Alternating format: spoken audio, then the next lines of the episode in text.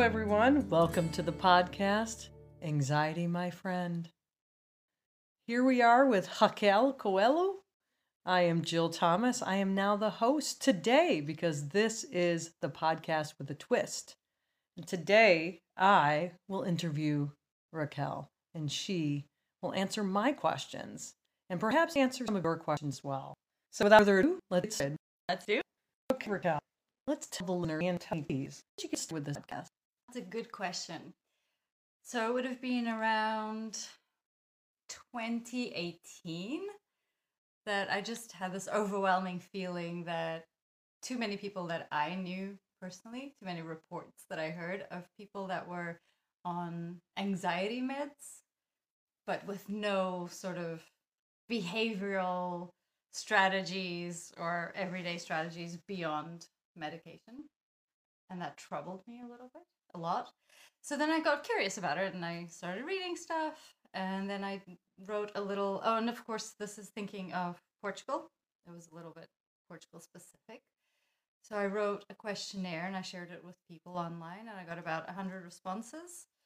Uh, just to figure out a little, hear a little bit about what people, what strategies people had in terms of anxiety, how they experienced it. The idea of the podcast initially was actually just to share the findings that I'd gotten from those questionnaires. Um, I didn't quite like lots of the questions or how I'd asked them. I was very critical about that. So there was a lot of resistance. And that's why maybe I did the questionnaire 2018 or 19. And the podcast only came out in January 2020. Because that was initially the idea. It was A, to just bring a bit more awareness. Uh, so it was meant to be Portuguese. And it was really just about five or six episodes where I'd share the information I'd, fa- I'd found and would be open to, you know, discussions and criticism and whatever came. And how did it evolve into a Portuguese and English podcast? That's another good question. Well, I'm married to David, David, as you know, and his mum, Helen, is actually currently my number one fan of, or the number one fan of the podcast. I wouldn't say my number one fan, but the fan number one, number one fan of the podcast. She listens very attentively. Um, so I th- think I found myself just explaining the podcast to her, to Helen, and to David, and to a few other friends. And then I got, I just thought it could be fun to do it in both languages. Um, and I've also got friends that since have, so that's how it started. But then since that, friends have told me that they sometimes listen to both to uh, practice their Portuguese.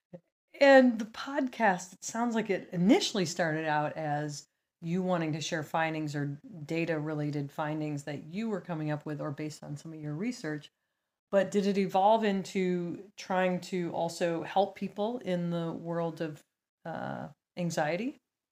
Yes, it it did and it does. Uh, it also helps me personally. So if if nothing else, the podcast helps me because I uh, it encourages me to read more and to find more inf- better information and studies that are out there. Oh, to help other people.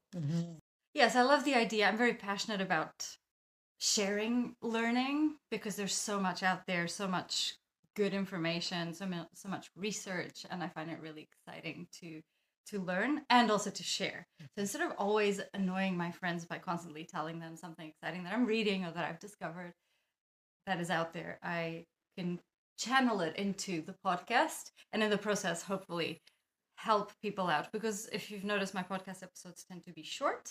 So on average people have longer episodes. I like to keep them short because also one of my intentions is that people might find a resource in an episode and then go further explore it on their own because i know that each person will have a slightly different take on any resource Has it reduced your own um, sort of anxiety over doing this? It definitely has. So first, the imposter syndrome is uh, something that I've. It's definitely helped me uh, deal with it because I had it very strongly, and then you just get used to it. So it's a little bit like working out. Uh, the first time you do it, it's quite painful, and then you realize, oh, I survived. This muscle's just getting stronger. Uh, it's helped with that. Well, and not sorry, not just that, but with anxiety in general. So another thing I've always been afraid of, and I still am a bit, is just criticism. So once you put yourself out there, you know, people can and will criticize you. But I think that even that can be valuable for people because it as long as things start a discussion going, I think that can be helpful. Does it also build resilience, perhaps? It definitely builds resilience because I realize that even if somebody doesn't like an episode or even if sometimes I have regrets about something I've said because I'm very passionate about things, so I might have an opinion today and then learn better tomorrow and think, "Oh, that's not exactly how I wanted to say it," or "I don't believe in that that much," or "this I don't believe in that at the moment." Um, so it helps me to keep that flexibility to that mental flexibility of it's okay to believe in something now, to share something now, and then change my mind based on better information. Mm-hmm. Some good neuroplasticity there. You can Yes. change the grooves. I want everybody to know out there that while she may have had imposter syndrome, it's the real Raquel in front of me. She is not an imposter or an interloper. She is here and she's the real deal. And I'm so grateful to be interviewing her today. But I, uh, I have, I would like to switch some gears if that's okay. So as we switch gears, I wanted to. This is turning the tables on you as the podcaster. Mm-hmm. Um, if you were in these shoes of being interviewed on someone's podcast or even your own podcast like today, what's a question that you wish people would ask you? And perhaps the question that would maybe get to the heart of you right out of the gate? What would be a good question they could ask you? That's a really hard one because I don't like being at the center. Unless I'm at the center of a dance floor, then I'm okay with that. Not question. Um, so perhaps, how might you be kinder to yourself? Not a very exciting question, but and how would you answer that today? oh no. I would accept myself the way I am and breathe through it. and breathe through it and know that I am the only one who's me and nobody else can be me. So Which that's is- wonderful, isn't it? It's pretty fabulous, I'd have to say, and I adore you. So, um, I'm sure I'm not the only one. And so let's let's uh, let's talk about your younger self as we segue into that. Which aspects or aspect of the of learning these last three years doing the podcast would have been most useful to your younger self, perhaps 20 years ago when you were in your early early adult life? Mm, I love that question. It's probably going to be to breathe into any discomfort. Mm-hmm. So I think when I was younger, I spent a lot of energy just not being in comfortable places or uncomfortable places, or if I felt some sadness or anxiety, just trying to get out of there really quickly.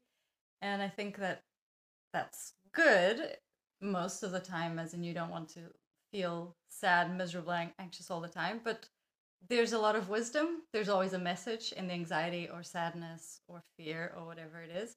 So I think I would tell myself to breathe into things, uh, whatever the feelings are, and try to breathe into it Mm. first, accept it, and try to find the message of it instead of just trying to get rid of it. So basically, going through the mountain and not around it, Yes. um, or even climbing the mountain, meaning Mhm. climbing those negative feelings, but then coming out on the other side. Does Mhm. that seem about right? That seems about right. All Yeah. right. Well, I think a lot of people might want to know the answer to this question. Which three people would you personally like to interview on your podcast with no limits? They would say yes out of the gate. You wouldn't have any fuss. This is very exciting. Uh, so this is an invitation already. If you're listening to this, or if you know these three people, let them know that I would love to have them on the show. Um, Michelle Obama, Jason Silva, and Esther Perel. Do you want to say a little bit about why? Sure. Esther Perel, well, all of them, I'm fascinated by all of them, and I think they bring so much wisdom and love to the world. I, love what they bring into the world in their different uh, ways. So Michelle Obama, I le- I read her Becoming book and followed a bit of her work. I just find her super inspirational and I love that thing that she says when they go low, we go high and just that attitude of we can make things better it's worth investing whatever resources we have to make our world around us better. And I think she's a good image of that for me. Uh, Jason Silva, I love the way he dreams of the future, reimagines possibilities that maybe nobody else is even talking about yet. I love how he philosophizes. So I love that freshness, thinking outside the box. And Esther Perel, she's I find her such a wonderful educator, therapist, educator really, even more than therapist, although she is also a therapist. I love how she can bring people together and how she can teach people to better communicate and improve relationships overall among people. That's, that's lovely. That's really lovely. Well, now that you've been here almost three years in your podcast, um, almost four years, almost four years mm-hmm. coming up on full time flies, doesn't it? Mm-hmm. Um, have you had some thoughts about where you might head next on the podcast, where it's going? Such a good question. I sometimes think if it's time to end it, but then I get a very strong no, it's not time to end it. I think that maybe I will do series. I did a series, I think last year, about financial independence, and I really enjoyed doing that. And I think that could be a, an interesting way of keeping things organized because some people are more interested in a topic. So that could also help people find episodes on one hand. And it can help me to stay a bit more focused and organized too. Because I've just been free flowing, really. Mm-hmm. So I mm-hmm. think that maybe some series. And maybe Michelle Obama will reach out in the meantime. Yes. I hope so for you and for all of us. um, I'm gonna I'm gonna throw you a softball question. You ready for that?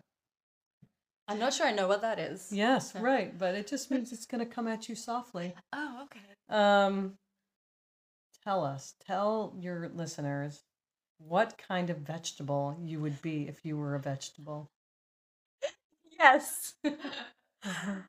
what kind of this is this is the best. Everybody should be asked this. this yes. This is the question I wanted to be asked. That's great. Okay. Very good. this is it. We've done it then. I would love to be fennel. Fennel, is that what it's called? So there's the bulb underground. Mm-hmm. Because then I could just retreat to my mm-hmm. little cave and be warm and, and hidden away and quiet when I wanted to.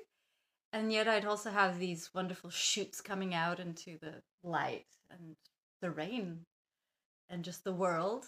Um, and also the sweetness and savoriness so you're just a mixture. You're like a 360 degree view yes. of sort of the world, uh, d- down into the earth and up into the atmosphere.